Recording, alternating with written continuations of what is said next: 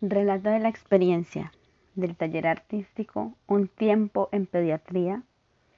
del proyecto Emociones de Colores. Se abren las puertas del Hospital Universitario del Valle y tras ellas encontramos las sonrisas de pacientes y del personal de salud, quienes a pesar de sus diferentes situaciones reciben con agrado y curiosidad a dos maestros de educación artística con el corazón lleno de felicidad, con cajones llenos de sueños, en compañía de juegos, figuras en origami, cuentos y un curioso quelele que llama la atención de los más pequeños del pabellón. La tarde se fue rápido. ¿Y cómo no? Si en cada pasillo los juegos, la música, la risa y el llanto fueron los tic-tacs de una corta tarde en la cual terminamos con cinco nuevos amigos en la práctica un tiempo en pediatría. Conocimos cinco historias de vida que nos generaron más preguntas, más retos, más emociones de colores. Colores que no creíamos encontrar en los pasillos fríos de un hospital. Esa tarde todo cambió para nosotros. Cruzamos varios pasillos para llegar a nuestro lugar mágico de pediatría. Pero estos solo fueron blancos la primera semana, pues muchas de las historias relataban la soledad, esa soledad que se veía en esos fríos y negros sillones, en el silencio que hasta ese momento se presenció durante las visitas que realizamos, mientras nos presentábamos y llevábamos un juego llamado la escalera preguntona, que hizo las veces de actividad rompehielo y a la vez nos permitía hacer un diagnóstico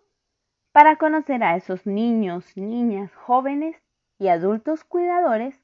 que se encontraban en cada habitación y además descubrir la expresión artística con la que más tenían afinidad. Hubo semanas que los pasillos se tornaban azules de dolor de gritos exhalados por los pocos acompañantes que allí se encontraban, sintiendo una desesperación que pronta sería sosegada por la vocación de ese personal médico atento a esos súbitos llamados que no permitían ninguna demora. Fue ahí donde conocimos a quienes nombramos las guerreras adoptivas,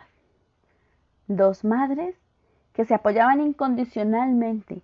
y que cuidaban no solo de sus hijos y del hijo de la otra, sino de ellas mismas. Aquel día compartimos el cuento que hacía parte de la segunda sesión del taller llamado El día que Valentina salvó a las emociones. El grito de auxilio de una de ellas, porque su bebé estaba entrando en crisis, estremeció el pasillo entero de inmediato la otra, sin pensarlo, salió corriendo hacia la estación de enfermería a una velocidad que solo la adrenalina del momento puede explicar. Pronto, la desesperación y la angustia se desvanecieron y mientras las mamás conversaban entre sí sobre la importancia de dar aviso inmediato al personal de salud en esas circunstancias, nosotros tratábamos de retomar la lectura con Allison, la niña con la que compartíamos el cuento antes de lo sucedido. Y aunque es complicado recuperar la compostura en un momento como ese, sabíamos que era nuestro deber y era la mejor manera de regresar a un estado de calma, tanto para nosotros como para las mamás y los pacientes encontramos pasillos de frustración que se iban haciendo negros al caminarlos de un lado al otro por no tener esa deseada orden de salida, como le sucedió a Luz Adriana durante nuestra tercera visita a su habitación, pues a pesar de divertirse mucho con nuestros juegos, cuentos y canciones, en esa ocasión se encontraba ansiosa nos manifestó que ya no quería saber nada más del hospital y que solo quería que su mamá llegara con su orden de salida, lo que desafortunadamente no pasó ese día porque tuvo una recaída. Luego de un rato, se animó a participar de nuestra propuesta del día y finalmente terminó por no importarle mucho quedarse un día más, pues el cuento aún no se acababa. La historia de todo lo que había en la habitación apenas iniciaba y no importaba qué tan lento corriera el reloj,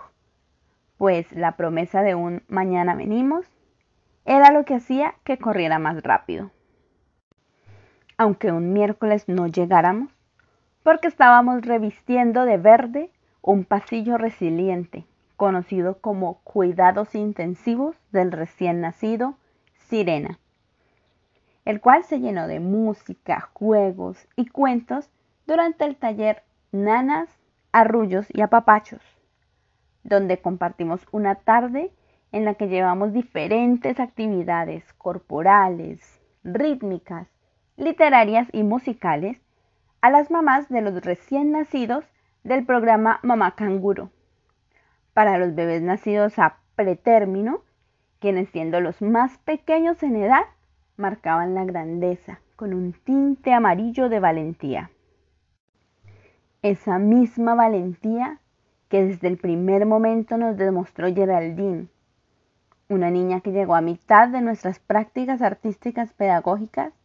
pero que pronto se unió a la propuesta que llevábamos todas las tardes a la sala Anhelo de Vida, donde nos podíamos reunir con varios pacientes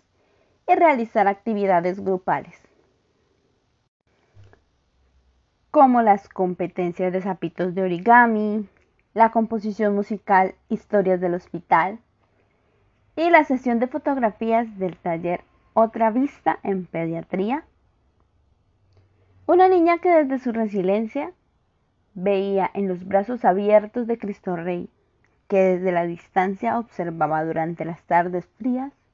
cómo el regreso a las habitaciones